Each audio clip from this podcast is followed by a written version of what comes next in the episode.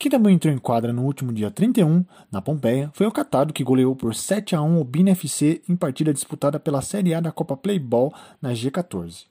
O Catado começou o jogo pressionando a saída de bola do Bina e, aos dois minutos, depois de um belo passe do Jean pela direita, Gabriel recebeu e chutou firme para converter. Depois do primeiro gol, Catado conseguiu manter a posse na frente buscando mais um gol. Só que o Bina se segurou firme mas o Catado continuou dando trabalho para a defesa do Bina, inclusive em jogada ensaiada em cobrança de falta pelo meio, com passe do Gabriel, camisa 20, para o Lucas, camisa 19, mas que só acabou assustando a defesa. Quase no final da primeira etapa, aos 19 minutos, depois de enfiada pelo meio, Felipe do Catado recebeu na frente e passou para José Henrique, que chutou cruzado e rasteiro para marcar o segundo do time. Dois minutos depois, mais um contra-ataque do Catado com Juan Carlos, que recebeu pela esquerda e marcou o terceiro gol do jogo, deixando a vida do Bina um pouco mais complicada.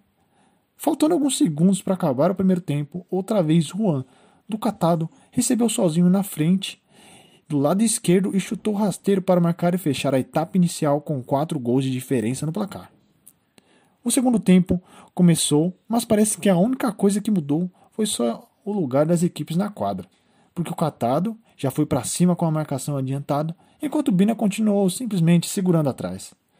Com cinco minutos, Lucas do Catado, mais uma vez, saiu em velocidade na esquerda, chutou forte e cruzado, tirando do goleiro, deixando mais um para o seu time. O sexto gol do Catado saiu dos pés do camisa 7, Rafael, que recebeu a bola roubada na área do adversário e chutou de chapa para marcar.